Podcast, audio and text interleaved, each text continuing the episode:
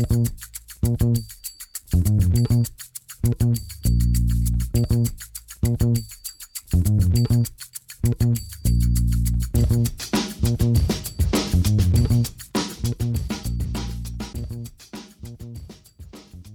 damit hallo und herzlich willkommen zu Football Rausch. Mein Name ist Tim Rausch und an meiner Seite ist wie immer Rahman Ruprell. Hallo Rahman. Hallo Tim. Ja, Rahman, die Free Agency ist jetzt schon ein paar Tage, vielleicht sogar schon ein paar Wochen alt. Ich habe den jegliches Zeitgefühl in dieser verrückten Offseason verloren. Äh, aber wir machen eine zweite Folge, wo wir so ein bisschen über die Deals der letzten Tage sprechen. Es ist ja wieder eine ganze Menge passiert. Wir haben Trades gesehen, äh, wir haben Free Agent Verpflichtungen gesehen und wir wollen mit euch darüber sprechen. Und wir haben uns gedacht, wir teilen das in zwei Segmente ein, weil es sich gerade so schön anbietet. Wir wollen im ersten Segment, gibt sozusagen ein Dolphins Special mit dem Tyreek Hill Trade, mit der Verpflichtung von Terran Armstead. Und dann gibt es im zweiten Teil ein Quarterback-Karussell-Special, wo wir eben drüber reden. Ähm, Matt Ryan bei den Colts, Deshaun Watson bei den Cleveland Browns, Marcus Mariota bei den Falcons und natürlich, Rahman, äh, famous Jameis Winston zurück bei, New, zurück bei den New Orleans Saints. Und ohne viel Zeit zu verlieren, würde ich sagen, gehen wir dann doch in das erste Segment rein, weil die ähm, Miami Dolphins haben das Portemonnaie geöffnet, aber richtig. Ja, die Miami Dolphins haben nicht nur das Portemonnaie geöffnet, also sie haben auch das Draft-Pick-Portemonnaie geöffnet und haben Terry Kill geholt. Ähm, echt, echt krass, dass das so alles innerhalb sich von wenigen Stunden entwickelt hat. Ich war im Zug unterwegs nach München von Köln aus und habe dann die erste Nachricht bekommen, so von wegen, okay, Tyreek Hill hat ein äh, Vertragsangebot bei den Chiefs gehabt, hat es abgelehnt und jetzt heißt es eigentlich, okay, Trade. Er, soll, er darf sich einen Trade-Partner suchen. Und dann ging es eigentlich ratzfatz. Dann war relativ schnell klar, okay, Jets oder Dolphins. Beide haben äh, hartnäckig verhandelt, wahrscheinlich sich ein bisschen hochgeboten und am Ende sind es die Dolphins geworden. Und zwar, ja, es ist ein ordentliches Paket an Draft-Picks. Also es sind keine Spieler sonst involviert. Ich habe kurz auch überlegt, okay, vielleicht schaffen es die Chiefs da auch ein Waddle oder, also Waddle, das wäre schon der Idealfall gewesen. Aber ansonsten irgendwie einen anderen Spieler, den sie interessant finden, da rein, reinzubekommen, ähm, haben sie nicht gemacht. Ein Erstrunden-Pick, ein Zweitrunden-Pick, ein Viertrunden-Pick und dann glaube ich noch ein Viertrunden-Pick 2023 und noch ein Sechstrunden-Pick, ähm, wenn ich das richtig im Kopf habe. Mhm. Also fünf Draft-Picks.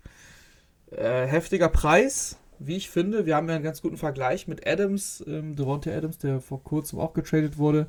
Altersmäßig ist Adams ein bisschen älter, aber auch gar nicht viel. So, man hat, also ich habe immer das Gefühl, so Tyreek Hill, der ist doch, der ist doch noch relativ jung. Nee, eigentlich gar nicht. 28. Ähm, ist nicht alt, aber ist äh, jetzt in seiner Blüte, würde ich sagen. Und da, genau in dem Moment, wo er auch selber weiß, jetzt muss ich nochmal eincashen, ähm, bevor es dann irgendwann heißt, oh, der wird zu alt. Das hat er dann auch gemacht. Und es ist ein krasser Deal und ein krasser Move der Dolphins. Also sie sagen ganz, ganz klar, wir sind all in, wir, wir wollen Tour jede mögliche Waffe geben, die wir ihm geben können. Und Terry Kill ist natürlich die ultimative Waffe. Ähm, natürlich viele, viele Skeptiker, uh, das ist natürlich was anderes mit Hill, Hill und Mahomes. Das ist was anderes als Tour und Hill. Weil äh, Tua hat natürlich nicht den Arm, den Patrick Mahomes hat.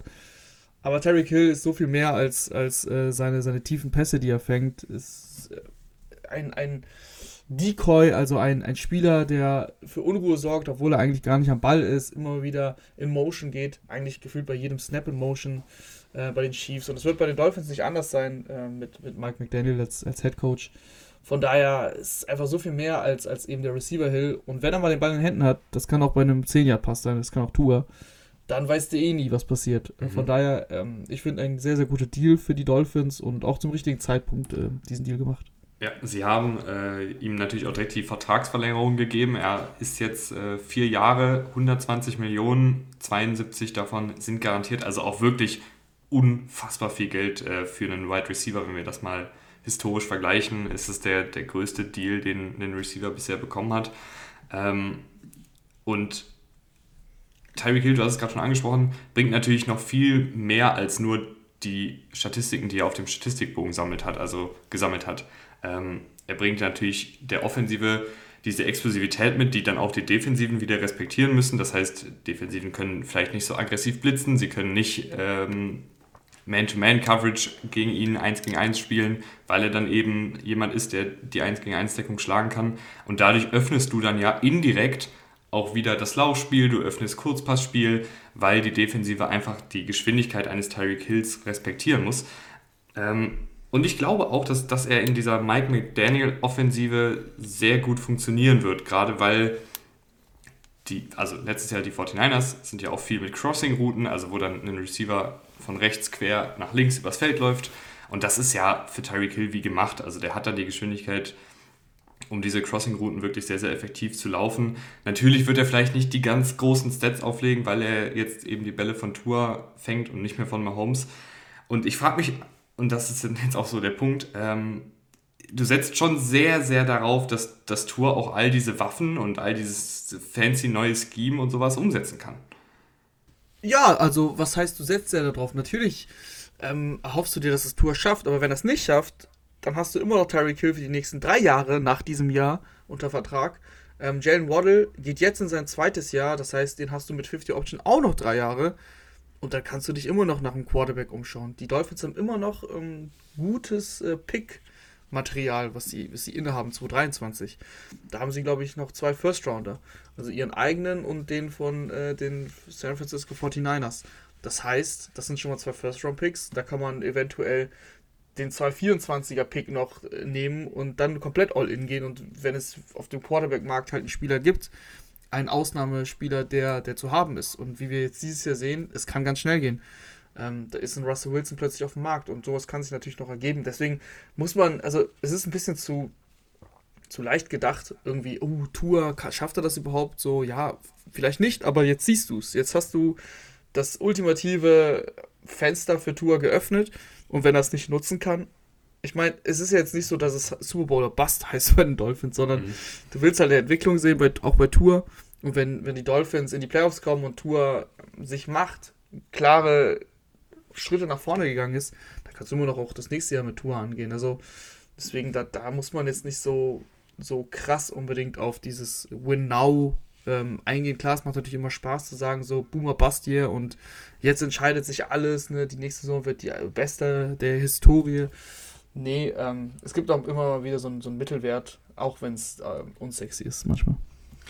Auf der anderen Seite die Kansas City Chiefs. Ich muss sagen, je länger ich mir den Deal dann angeguckt habe, desto eher habe ich es aus Chiefs Sicht verstanden. Also da kann ich auch ganz ehrlich sein, am Anfang dachte ich mir, nee, warum machen die das? Also koste es, was es wolle, du musst Tyreek Hill halten, weil er auch einfach dieser Offensive so viel geben kann, weil er diese Offensive auch unfassbar explosiv macht. Und natürlich ist Mahomes auch ein unfassbar explosiver Spieler, aber Tyreek Hill ist dann ja auch oft derjenige, der am Ende dieser Pässe steht und der diese ganze Offensive auch dann geöffnet hat über weite Strecken und ein absoluter X-Faktor war. Aber auf der anderen Seite, jetzt mit ein bisschen Abstand gucke ich da drauf und denke mir, okay, du, du sparst dir diesen Riesenvertrag für Hill und die Chiefs schwimmen nicht gerade in Cap Space. Du hast jetzt im kommenden Draft zwei Erstrunden-Picks, zwei Zweitrunden-Picks und zwei Drittrunden-Picks und dann noch ein paar Picks in den späteren Runden. Also die Chiefs haben aktuell die meisten Picks sogar, im kommenden Draft. Ich glaube sogar, dass sie zwei Viertrunden-Picks haben. Also mhm. wirklich äh, von der ersten bis zur vierten Runde jeweils zwei Picks. Ja, und Aber da denke ich mir halt jetzt, da denke ich mir halt jetzt, okay, ähm, und die Chiefs, die können draften, das haben wir die letzten ähm, Jahre gesehen, dass sie da wirklich auch gute, gute Talente finden. Es ist natürlich jetzt ein bisschen risikoreicher, weil mit Hill fällt natürlich auch ein absoluter X-Faktor in deiner Offensive weg. Aber vielleicht ist es auf lange Sicht jetzt gar nicht so doof gewesen, ihn am Höchstwert seines Trade Values abzugeben und sich eben auch dann den, den Contract, also die Vertragszahlungen einzusparen. Ich glaube auch, ähm, für dieses Jahr schaden sie sich ein bisschen aber für die nächsten drei, vier, fünf Jahre helfen sie es natürlich. Also diese ganzen Spieler, die du mit den Picks dann verpflichten wirst. Auch hier muss man natürlich klar sagen, ne, diese Picks können natürlich auch Value haben, wenn du, wenn du einen Trade machst. Also vielleicht äh, haben die Chiefs da auch ein Auge, aber erstmal sehen wir das jetzt Draft-Kapital äh, an. Und diese Spieler, die du dann draftest, sind ja extrem günstig in den ersten drei, vier Jahren. Und du hast jetzt Mahomes noch auf einem sehr, sehr langen Deal, der auch irgendwann richtig in, in den Cap reingehen wird. Das war jetzt in den ersten Jahren nicht so dann brauchst du auch günstige, günstige Wide Receiver. Und ähm, sie haben auf jeden Fall mit den Picks die Chance, da mächtig nachzulegen. Sie werden bestimmt einen dieser beiden Picks dieses Jahr schon in First Round, also in First Round Wide Receiver investieren. Gehe ich stark von aus, wenn du schon zwei davon hast. Und auch, auch im nächsten Jahr ist natürlich noch alles drin. Dann kannst du immer noch schauen, was du in der Free Agency machen kannst. Also nächstes Jahr meine ich jetzt. Klar, für dieses Jahr haben sie, sind sie, glaube ich, schlechter geworden. Oder was ist, glaube ich, ne? das ist ja relativ offensichtlich.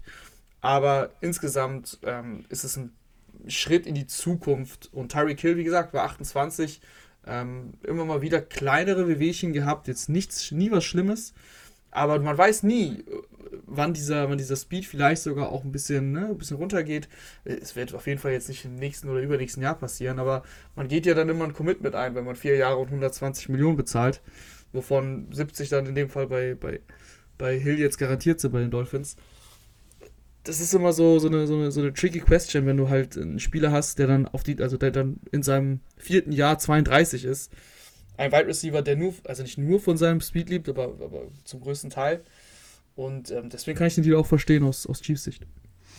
Und die Dolphins waren ja auch nicht fertig. Äh, einen Tag vorher haben sie Terran Armstead geholt, Left Tackle, ähm, fünf Jahre, 75 Millionen, 43 davon garantiert.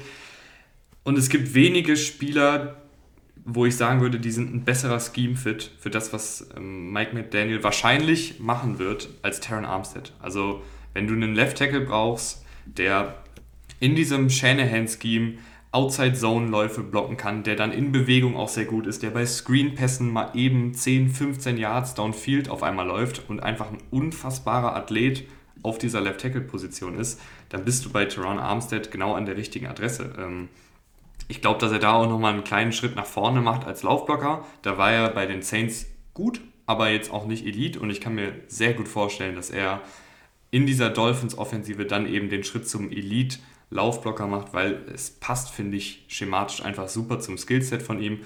Und als Passblocker ist er ohnehin top. Also er ist wirklich ein, ein bockstarker Passblocker.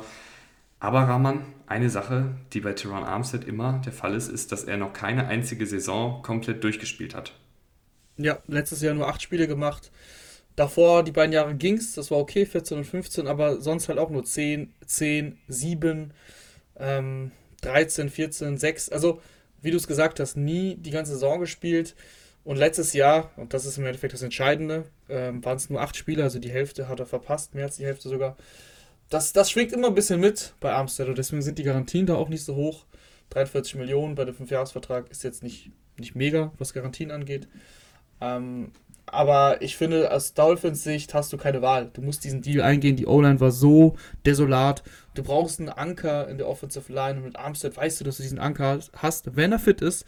Klar, ähm, das, muss, das ist natürlich immer so die Sache. Und wenn er mal zwei, drei Spiele verpasst in der Saison, ist das ja auch gar nicht mal so schlimm aber es darf halt nicht so sein wie letztes Jahr zum Beispiel, wo er halt die Hälfte der Saison verpasst. Ähm, das ist, dann, das ist dann einfach schwierig zu kompensieren, gerade eben für die Dolphins. Ähm, du, hast ja, du hast ja letztes Jahr die Offense gesehen. Tour ist den Ball innerhalb von zwei Sekunden losgeworden, weil anders, andernfalls ähm, hast du den Pressure halt sofort im Gesicht. Dafür ist Armstead jetzt gekommen, dass das eben nicht passiert und ich bin, wie gesagt, guter Dinge dass das auch nicht passiert, wenn er eben fit ist. Ein Punkt noch zu den Chiefs tatsächlich, weil es gerade Breaking ist. Ja, ich, ich hätte jetzt rübergeleitet. Ja, äh, Max Scantling hat gerade unterschrieben für drei Jahre und 30 Millionen Dollar. Ähm, so, was, was, was hältst du von dem Deal? Also, das ist natürlich jetzt kein Ersatz für Hill in dem Sinne. Ne? Man kann Hill schlecht ersetzen. Aber er hat zumindest den Speed. Auch nicht mhm. den Speed, den Hill hat, aber er hat Speed. Ähm, haben wir ja regelmäßig gesehen bei den, bei den Packers, dass Aaron Rodgers äh, weil Scantling für eine 75 Yard Bombe erwischt hat. Glaubst du, sie können das so kompensieren, auch mit, mit, mit Hartman, der ja auch Speed mitbringt, aber bisher halt immer Schwierigkeiten hatte, sich wirklich durchzusetzen? Nee. Also kompensieren können sie den, den Hill-Verlust nicht, aber ich glaube, sie können hier und da ein paar Pflaster auf die Wunde legen, die Hill hinterlassen hat. Und MVS ist da für mich eine, eine ganz gute Lösung. Also drei Jahre, 30 Millionen ist, ist echt recht teuer für einen Receiver, der äh, auch hier und da mal Verletzungsprobleme hatte, in seiner Vergangenheit auch mal gut und gerne Drop-Probleme hatte. Aber ich fand im letzten Jahr und gegen Ende des Vorjahres äh, ist das besser geworden. Und äh, er ist halt ein, ein, Spieler, der vom Körperbau her unfassbar viel Potenzial hat. Ne? 6 Fuß 5, 4,37 Speed auf den 40 Yard Dash damals gelaufen. Also ein unfassbar schneller, unfassbar groß gewachsener Receiver. Hat natürlich, du, kannst ihn natürlich nicht wie Tyreek Hill bei diesen ganzen Jet Sweeps und Endarounds und Motion Sachen einsetzen. Dafür ist er einfach nicht gemacht, weil er da nicht shifty genug ist. Aber so als dieses vertikale Element, was, was Defensiven durchaus dann auch respektieren müssen, ist das, durch, ist das eine gute Lösung, finde ich. Ja, ich glaube auch, dass Hartman viel mehr in diese Rolle schlüpfen wird. Ähm, diese, diese Jet Sweep und, und so weiter und so fort äh, in Motion gehen, dann mal einen Ball bekommen, aber meistens auch nicht. Ich glaube, dass Hartman das mehr machen wird. Klar, es wird halt überhaupt nicht so effektiv sein wie mit Hill, weil bei Hill äh, schlägt halt bei der Defense immer äh, alle Alarmglocken, wenn er in Bewegung ist. Bei Hartman, den Respekt muss er sich in der Liga noch erarbeiten. Äh, aber ansonsten gefällt mir die Verpflichtung auch. Und wenn Christian Kirk 72 Millionen Dollar bekommt für vier Jahre, dann ist das nicht so teuer, ähm, wenn, wenn 10 Millionen pro Jahr für Marcus Wallace Scantling fließen. Mhm. Aber gehen wir zurück ja. zu den Dolphins. Ja, ich wäre jetzt sonst auch zum Quarterback-Karussell, es sei denn, du hast noch Nee, ich dachte, wir hätten Dolphins. noch was zu den Dolphins, aber eigentlich haben wir gar nichts zu den Dolphins, oder?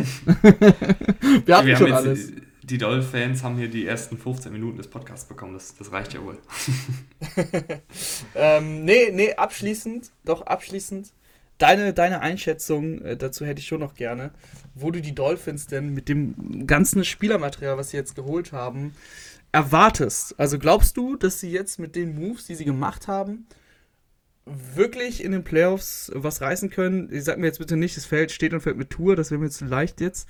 Weil sie haben ja mit, mit Waddle und mit Hill, ähm, Gesicki haben sie auch gehalten, sie haben, sie haben die Running Backs geholt.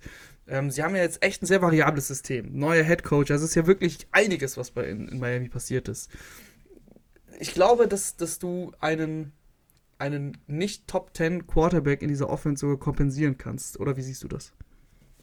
Ja, ich glaube, im, im besten Falle wird das ja wahrscheinlich dann tatsächlich die 49ers-Offensive, wo du halt äh, einen Quarterback hast, der, und das ist Tour, finde ich, der dieses Kurzpassspiel ganz gut drauf hat, der da auch recht akkurat unterwegs ist, der RPOs laufen kann, äh, der Screenpass laufen kann, obwohl ich glaube, das könnten wir beide auch, einen Screenpass werfen.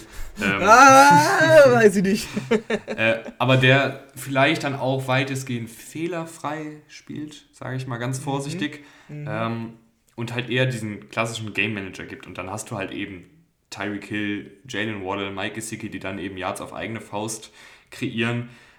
Wie das dann aussieht, wenn sie dann wirklich in die Playoffs kommen sollten und dann gegen Teams kommen, die halt Schlag auf Schlag Points dann auch, also Punkte auflegen, äh, mit einer sehr, sehr explosiven Offensive, ist dann eine andere Frage. Ähm, aber ich, ich will mich jetzt auch nicht zu sehr auf den Hype-Train draufsetzen und sagen, die Dolphins kommen in die Playoffs weil dafür ist es mir auch zu riskant, sowas zu sagen, weil du halt eben auch so viel Neues hast, neue Receiver, neuen Head Coach, ähm, sehr, sehr viel, was da in den letzten Monaten bei den Dolphins passiert ist.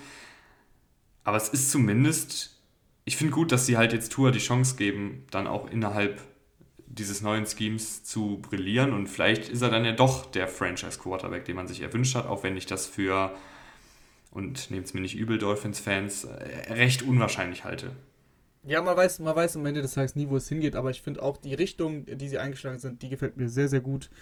Ähm, du hast, wie gesagt, alles daran gerichtet, dass Tour seine Waffen bekommt und mit, mit den Running Backs, die du geholt hast, die sehr, sehr gute Scheme-Fits sind, Chase Edmonds, Ray Mostert, ähm, beide sehr gut im, im Zone-Running-Scheme, beide sehr flink ähm, und dazu hast du eben die O-Line noch verstärkt.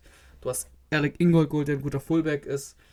Und auf der anderen Seite kannst du aber auch easy peasy ähm, eine Passing Offense spielen. Also man weiß so richtig nicht so richtig, was bei den Dolphins passieren wird und wie sie die Waffen dann richtig einsetzen, weil sie haben extrem viel. Sie haben ja Gesicki den Franchise Tag gegeben.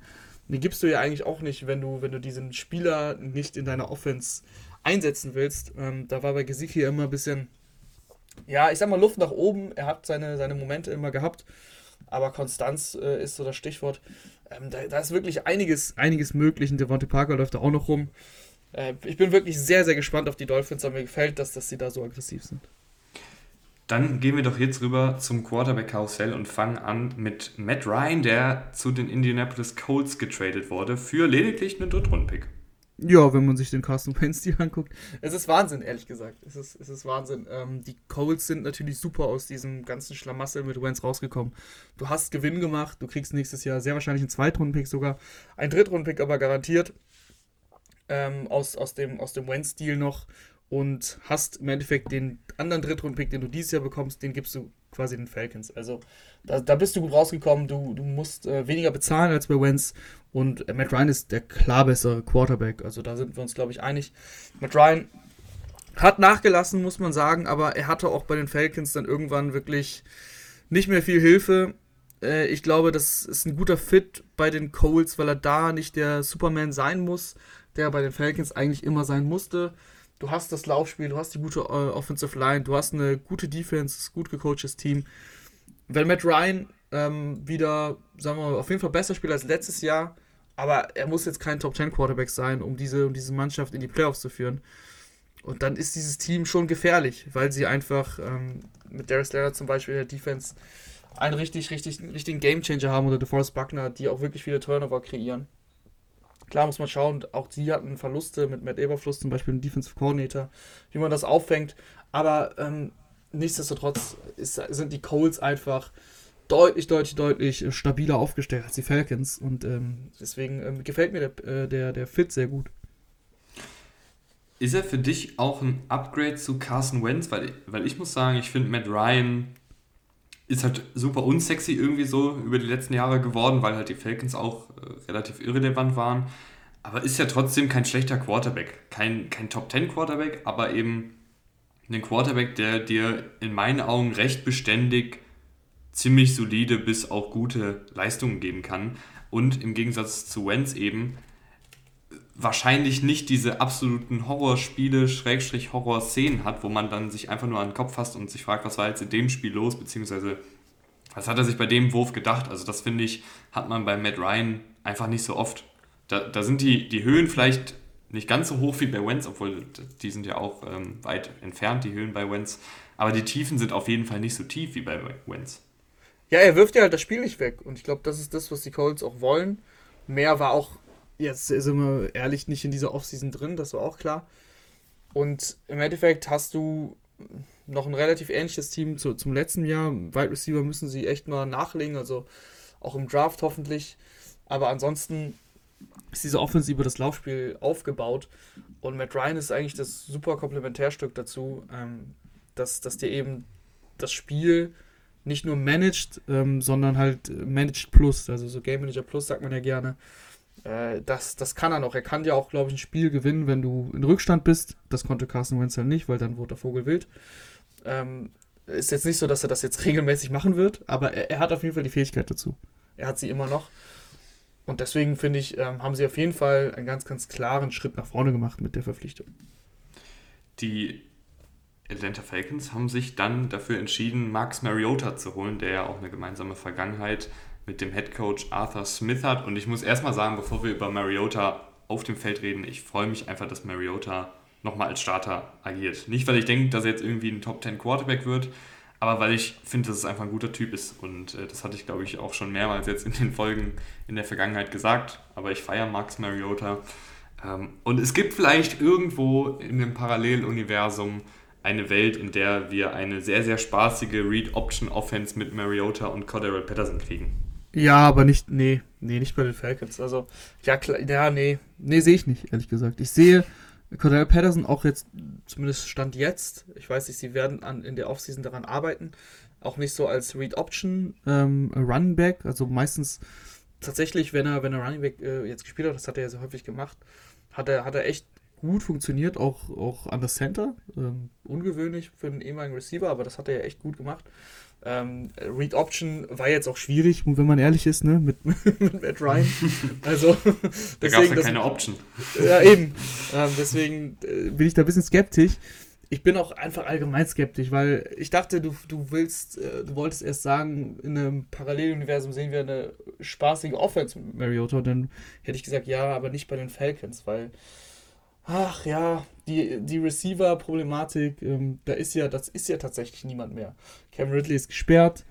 Ähm, du hast äh, hier Russell Gage verloren. Russell Gage verloren, genau, danke. Ähm, da, da, ist einfach nur noch Kyle Pitts, äh, der, der, der, ja auch äh, offiziell Tight End ist. Also von daher, auf Receiver hast du da wirklich gar nichts mehr. Ganz, ganz, ganz schwierig. Ähm, für Pitts wird es auch nicht so leicht. Klar wird er die ganz, ganz klare Nummer 1 da sein in dem Passspiel, aber das wissen natürlich die Defenses und dann, wenn du überhaupt keine Waffen hast outside, dann ist es halt auch also nicht relativ einfach, ihn zu verteidigen, aber es ist halt einfacher. Und ähm, ich, ich, ich bin da echt skeptisch. Ich mag Mariota auch gerne. Und ich hätte mir auch äh, eine, eine, coole Offense mit ihm mir gerne angeguckt, aber ich bin da einfach bei, bei den Falcons skeptisch, weil da das Spielermaterial am Ende des Tages einfach nicht ausreicht. Ich finde auch, dass sie jetzt nicht versuchen sollten, ihn wieder irgendwie zu einem Pocket Passer oder sowas zu formen. Also das war ja bei den Titans damals immer dieser Versuch, äh, er bleibt am besten in der Pocket, damit er sich nicht verletzt und dann soll er die Defensive lesen mit ganz normalen Shotgun-Pässen und Quick Game und Kurzpassspiel und sowas. Und das ist einfach nicht Marcus Mariota. Ähm, ich glaube, es gibt irgendwo ein Paralleluniversum Rahmen, mhm, mhm, äh, wo diese Offensive vielleicht einigermaßen irgendwie funktioniert, wenn sie halt viel mit Read Options arbeiten, wenn sie viel mit Play Action arbeiten, wenn sie ihn viel in Bewegung bringen, einfache Reads und dann eben auch einfache Konzepte, wo er zum Beispiel nur die Hälfte des Feldes lesen muss, weil er ähm, per Play Action zu einer Seite rolloutet, sage ich jetzt einfach mal so denglisch daher. Ausrollen. Aber klar, ähm, dass die Falcons auch nächste Saison unsexy sein werden, ist mir auch bewusst. Ja, und die Falcons ähm, in, in keinem Paralleluniversum, sondern in dem, in dem wir uns befinden, werden um einen hohen Draftpick spielen. So ehrlich muss man sein. Dann zu einem Trade, der ein Beben durch die NFL-Welt geschickt hat. Und zwar Deshaun Watson zu den Cleveland Browns. Äh, die Browns haben drei Erstrunden-Picks, einen Drittrunden-Pick und zwei Viertrunden-Picks für Watson und einen Sechstrunden-Pick abgegeben. Dazu haben sie ihm einen 230 Millionen Vertrag komplett garantiert gegeben. Und natürlich muss man bei Watson nicht nur über den Spieler auf dem Feld, sondern auch über den Menschen neben dem Feld reden. Und ich muss erstmal sagen, dass ich es sehr, sehr schön zu sehen fand, wie gerade hier in Deutschland viele Fans, viele Podcasts, viele Leute aus dem öffentlichen Leben eben nicht die Scheuklappen hochgemacht haben und gesagt haben, wir konzentrieren uns jetzt einfach nur auf Deshaun Watson auf dem Feld, sondern eben Stellung zu der ganzen Causa rund um Watson bezogen haben. Die sieht gerade wie folgt aus, dass eine Grand Jury sich dazu entschieden hat, den Watson-Fall nicht strafrechtlich, nicht strafrechtlich zu verfolgen. Ähm, allerdings gibt es aktuell, und das kam eben rein, wohl eine andere Grand Jury, die den Fall aufnehmen könnte. Aber ich bin da auch kein Jurist, kein Experte. Ähm, da, das ändert sich ja auch in den letzten Tagen sehr, sehr häufig, wie da gerade der Stand ist. Die Zivilklagen laufen nebenbei auch noch. Ähm, ich persönlich halte es für unwahrscheinlich, dass er unschuldig ist. Äh, bei 22 Frauen, die von sexueller Belästigung jeglicher Art berichten, kann ich es mir nicht vorstellen, dass da nichts dran ist. Ähm, und es kann durchaus auch sein, dass die NFL Watson noch suspendiert, aber das ist eben alles gerade noch sehr, sehr unklar, wie das in den nächsten Wochen so ablaufen wird. Und die Browns haben da ja auch schon längst ihren moralischen Kompass aus dem Fenster geworfen und den Vertrag so strukturiert, dass er bei einer Sperre für die kommende Saison nur sehr, sehr wenig Geld verlieren würde. Außerdem haben sie wohl nicht mal Kontakt zu dem Anwalt der 22 Frauen aufgenommen, laut des Anwalts der 22 Frauen. Ähm, also ja, die Browns und auch andere NFL-Teams machen hier alles andere als eine gute Figur. Aber es zählt bei den Teams leider meist nur das Sportliche und darüber müssen wir jetzt auch reden, Rahman. Ja, kurz noch zu dem Ganzen. Ähm, dass das, dass das was, was Deshaun Watson wahrscheinlich getan hat, wir wissen es ja am Ende des Tages nicht, überhaupt nicht äh, geht, ist, ist völlig klar. Also, ich glaube, da müssen wir uns nicht großartig drüber unterhalten. Ich habe jetzt letztens noch irgendwas, irgendwas gelesen, was Interessantes. Ähm, ich habe ich hab mir da auch gar nicht mehr so viele Gedanken drüber gemacht gehabt, als es noch, als er quasi jetzt äh, bei den Texans noch war. Ähm, da hat man ja gewusst, okay, die, die, es läuft halt das Verfahren, aber was genau passiert, wann es passiert, das war irgendwie alles schwammig. Dann ist es ja plötzlich, ne, die, die Grand Jury hat gesagt, okay, strafrechtlich wird er nicht verfolgt. Und dann war es natürlich ein Riesenthema und es kam wieder, wieder, ich sag mal so, die, die ganze Causa wurde nochmal hochgespült und ich habe mich ein bisschen damit befasst. Und ein Punkt, ähm, da wurde ich auch, da wurde ich auch stutzig. Ich war so, davor immer so total zwiegespalten, weil natürlich ist es einfach super unwahrscheinlich, dass er da nichts gemacht hat, wenn du von 22 Frauen beschuldigt wirst. Andererseits ist es auch immer sehr, sehr hart, einen Menschen halt vorzuverurteilen, ohne es zu wissen, weil wir wissen es am Ende des Tages halt einfach nicht. Ähm, deswegen war das, fand ich das immer sehr schwierig. Ähm, aber äh, die, die, die Indizien sind halt ziemlich klar. Also ich sag mal so, wenn du, es, es, geht, es geht dir um Mas Masseurinnen, wenn das richtig ist, oder Masseusen, wie auch immer das richtige deutsche Wort dafür ist. Ähm, und 22 verschiedene.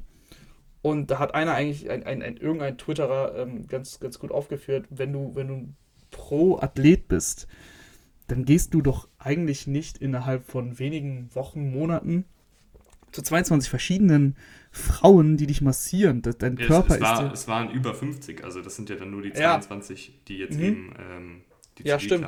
in Gang natürlich, haben. natürlich, also über 50 Frauen. Du gehst doch nicht zu so vielen verschiedenen Frauen und, und gibst dich dahin und lässt die an deinem Körper, was ja dein Hab und Gut ist. Also sein Körper ist sein Hab und Gut. Ohne seinen Körper würde er diese 230 Millionen nicht verdienen. Legst du dich ja nicht hin. Das ist ja auch so ein Vertrauensding.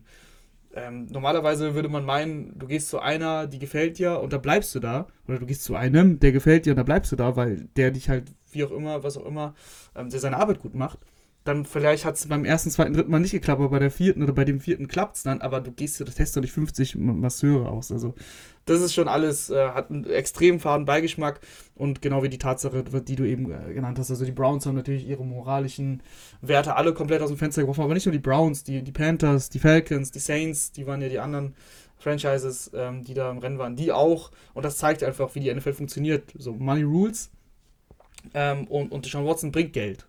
Auch wenn er 32 Millionen erstmal kostet, aber Deshaun Watson bringt den Browns Geld. Das ist die traurige Realität, ähm, aber das ist nichts Neues in der NFL. Also mhm. da, da, da spielen ähm, Spieler, die die Frauen geschlagen haben, die ihre Kinder schlagen. Ähm, Adrian Peterson hat offen, offen gesagt, verteidigt, warum er sein Kind auspeitscht.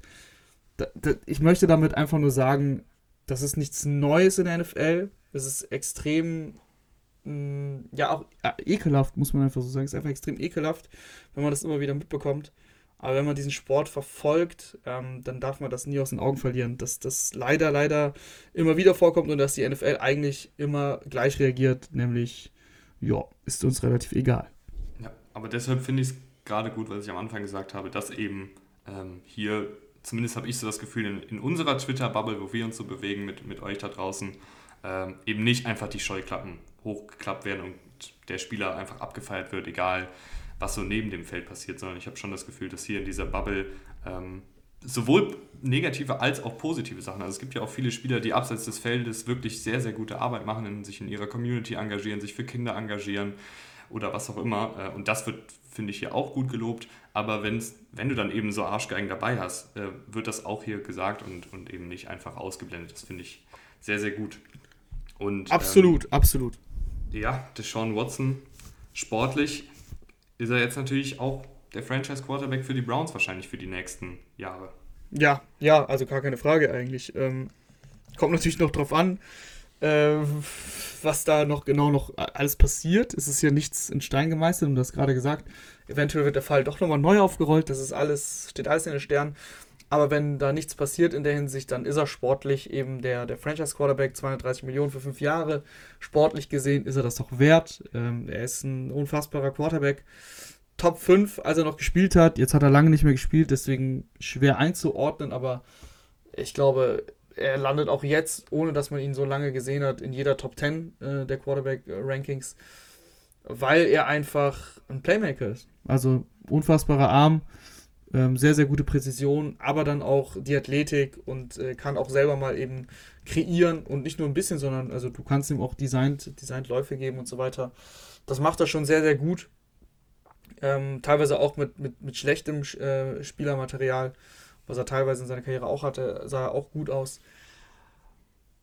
Äh, es wäre jetzt schwer, noch weiter sportlich zu reden, muss ich ja, sagen. Ja, ich, ich merke auch gerade irgendwie, es ist irgendwie sehr makaber. Es ist, es ist makaber. Er ist ein guter Spieler, das, das wissen wir, das ist nichts Neues. Und die Browns ähm, sind natürlich mit ihm, das Upgrade zu Baker Mayfield ist natürlich da. Das ist natürlich groß. Die Browns waren letztes Jahr ein Borderline-Playoff-Team, sie haben es nicht geschafft. Mit ihm sind sie ein klares Playoff-Team. Ähm, sie haben noch andere Baustellen. Die Defense war nicht so gut, wie man es sich erhofft hat, vor allem wenn man sieht, wie Miles Garrett spielt. Da muss doch ein bisschen mehr kommen, wenn du wirklich nach den ganz großen Sternen greifen willst.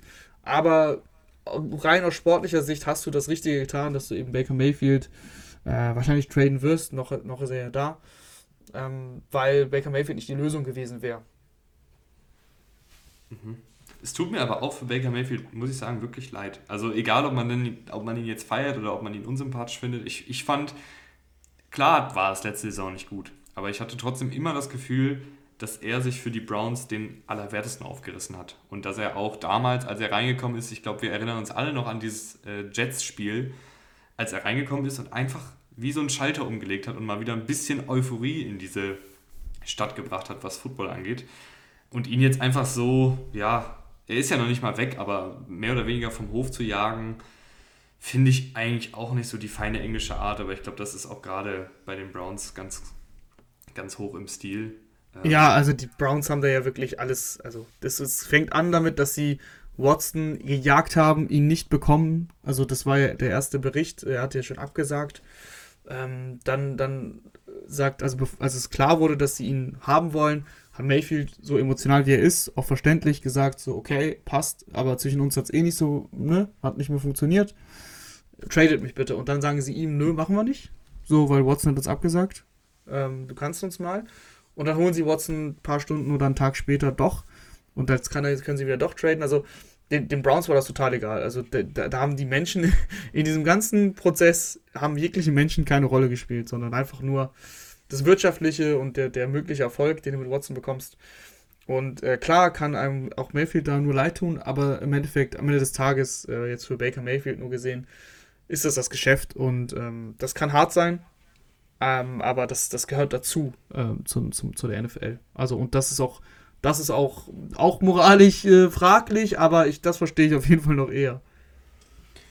Dann gehen wir doch jetzt weg von den Browns und widmen uns den New Orleans Saints und deinem ja, geheimen Lieblingsspieler. Ist es noch so geheim? Ich weiß es nicht. Er ist ja auch nicht dein Lieblingsspieler, aber ich weiß, du feierst ihn total. James Winston. Du feierst, du feierst Marcus Mariota und ich feiere James Winston. Ich meine, das passt doch ganz gut.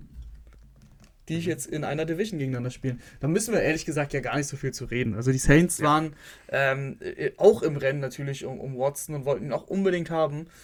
Haben ihn nicht bekommen und dann war super schnell klar, okay, Plan B ist James Winston und ich weiß nicht, wie cool James damit ist, aber das passt, das passt zu James, dass er, dass er da, dass er da gar kein Problem mit gefühlt hat, so, ja, okay, so, wenn, wenn ihr Watson bekommt, dann gucke ich mal, was ich mache, wenn nicht, dann bin ich wieder bei euch. Die Saints fanden das auch cool und dann war es ganz schnell erledigt. Zwei Jahre, 28 Millionen, kommt von ACL, Kreuzbandriss, ähm, freut mich, dass er da nochmal ein bisschen abkassiert. Ist jetzt ist kein mega Gehalt, ist Quarterback-mäßig sogar sehr wenig, aber das ist doch trotzdem ganz nett. Wenn du von dieser Verletzung kommst und, und schon vor zwei Jahren äh, nur Backup warst. Ähm, von daher, die Saints werden eine ähnliche Offense laufen wie, wie jetzt auch dieses Jahr. Klar, Sean Payton ist weg. Aber Michael Thomas kehrt zurück. Hoffentlich, muss ich sagen, weil er hat wirklich lange nicht mehr gespielt. Und wenn James Winston mit, mit Michael Thomas und Evan Kamara durch die Saison gehen kann, dann traue ich den Saints äh, auch immer noch ähm, einiges zu. Also jetzt natürlich jetzt nicht die ganz großen Dinge, aber dafür, dafür ist das Spielermaterial nicht gut genug und dafür ist James leider, leider auch nicht gut genug. Aber ich glaube, die Saints können trotzdem Spaß machen, obwohl sie so echt komplett unterm Radar fliegen, nachdem auch schon Peyton jetzt weg ist. Aber willst du dann von Winston, auch wenn dann Michael Thomas wieder da ist, mit dem hat er ja noch nicht zusammengespielt, soweit ich weiß? Ähm, nee, die haben mal einen Pass, also mehr nicht, also Ganz wenig. Willst, willst du da dann auch eher wieder den James von letztem Jahr, der so viel Kurzpassspiel, viel Timing-Routen, äh, sehr konservativ ist? Oder sagst du, du willst eigentlich lieber den alten James zurück? Ich, ich will natürlich den alten James zurück. Ich will 30 for 30 James. Nee, aber für ihn, für sportlich gesehen, ähm, am, am, im besten Fall ist es immer eine Mischung. Im besten Fall ist es natürlich die Mischung. Es war schon sehr konservativ letztes Jahr und du nimmst ihm auch ein bisschen seine Stärke, klar nimmst du ihm auch seine Schwäche gleichzeitig. Das ist ein ja, Balanceakt, ähm, wie du mit James da verfährst. Ich würde mir schon ein bisschen wünschen, wenn sie ein bisschen aggressiver sind, aber das Spielermaterial ist ja dafür gemacht, dass es halt ein Kurzpassspielsystem ist. Mit Michael Thomas, der kein Deep Threat ist und, und Alvin Kamara logischerweise auch nicht. Ähm, von daher glaube ich, dass da jetzt nicht so viel passiert, außer sie, sie holen jetzt noch irgendwie einen Spieler, der diese Rolle ausfüllen kann. Ähm, aber ich glaube, sonst haben sie jetzt auch keinen im Kader, der, der mir jetzt sofort einfällt. Max Callaway war ganz, ganz solide als, als die. Äh, oh, jetzt habe ich mein Mikro umgehauen. Sorry, Leute. Ähm, als als äh, tiefe Anspielstation. Aber insgesamt ist es, glaube ich, schon okay, wenn du diese, diese Offense im, im Kurzpassspiel lässt. Ja, und ich glaube, es ist auch okay, wenn wir den Podcast unter einer Stunde heute lassen. Ähm, ich kann schon mal sagen, wir wissen noch nicht genau, wann die nächste Folge kommt. Es scheint jetzt ja so ein bisschen ruhiger zu werden in der NFL, nachdem die ganzen Trades und äh, Neuverpflichtungen in der Free Agency durch sind. Äh, wir werden uns auf jeden Fall dann auch wieder zum Draft melden. Ich habe da schon äh, den einen oder anderen Deal eingetütet, den einen oder anderen Podcaster von anderen Podcasts verpflichtet, die uns dann hier mit Rat und Tat beiseite stehen werden. Da freue ich mich schon sehr, sehr drauf. Also vergesst dann auch nicht, hier den Podcast zu abonnieren, äh, damit ihr da keine Folge verpasst. Aber das wäre es dann erstmal für heute von uns. Äh, habt noch einen schönen Tag und Rahman, hau rein. Hau rein, Tim. Danke fürs Zuhören. Ah, weißt du, was mir gerade einfällt? Wir hatten ja Zweijähriges. oh, wir hatten Zweijähriges. Ja, jetzt alles sind die Leute Gute, schon Tim. weg. Jetzt sind die Leute jetzt schon sind, weg. Jetzt sind, jetzt sind sie weg, aber das ist doch gut, weil jetzt ist es ganz privat. Sind nur wir beide. Jetzt ist nur noch der harte Kern da. Und der harte Kern, genau. Ja, alles Gute, Tim, ne? Schön, schön hast du das gemacht. Ja. Auf die zwei Jahre. Nee, vielen, vielen Dank für alle, die seit zwei Jahren äh, sich hier unseren Kokolores reinziehen, äh, den wir hier jede Woche fabrizieren.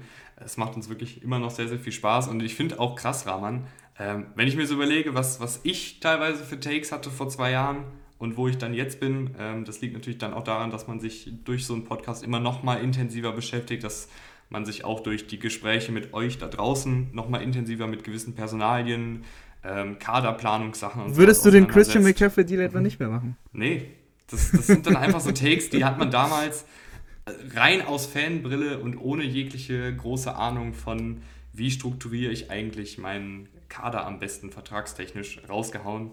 Und heutzutage würde ich das, würde ich das anders sehen. Und das finde ja. ich auch äh, irgendwie schön zu sehen, dass wir uns da, oder zumindest ich, damals eh allwissend äh, entwickelt ja. Ja, ja, ja. Allwissend würde ich das nicht nennen, aber ich glaube, es macht auch was aus, dass du noch ein bisschen jünger bist und dich auch entwickelst. ich bin alter Hase, alter Sack. Naja, danke fürs Zuhören. Danke für die letzten zwei Jahre. Äh, sehr, sehr viel Spaß gemacht. Hoffentlich äh, auf die nächsten zwei Jahre. Und äh, wir hören uns wann auch immer wieder. Bis denne. Ja, nicht, dass du jetzt abbaust, Rahman, in den nächsten zwei Jahren. Wie, wie so ein Wide Receiver. Oh. Aus rein. Hau rein. Zum dritten Mal. Ciao. Ciao.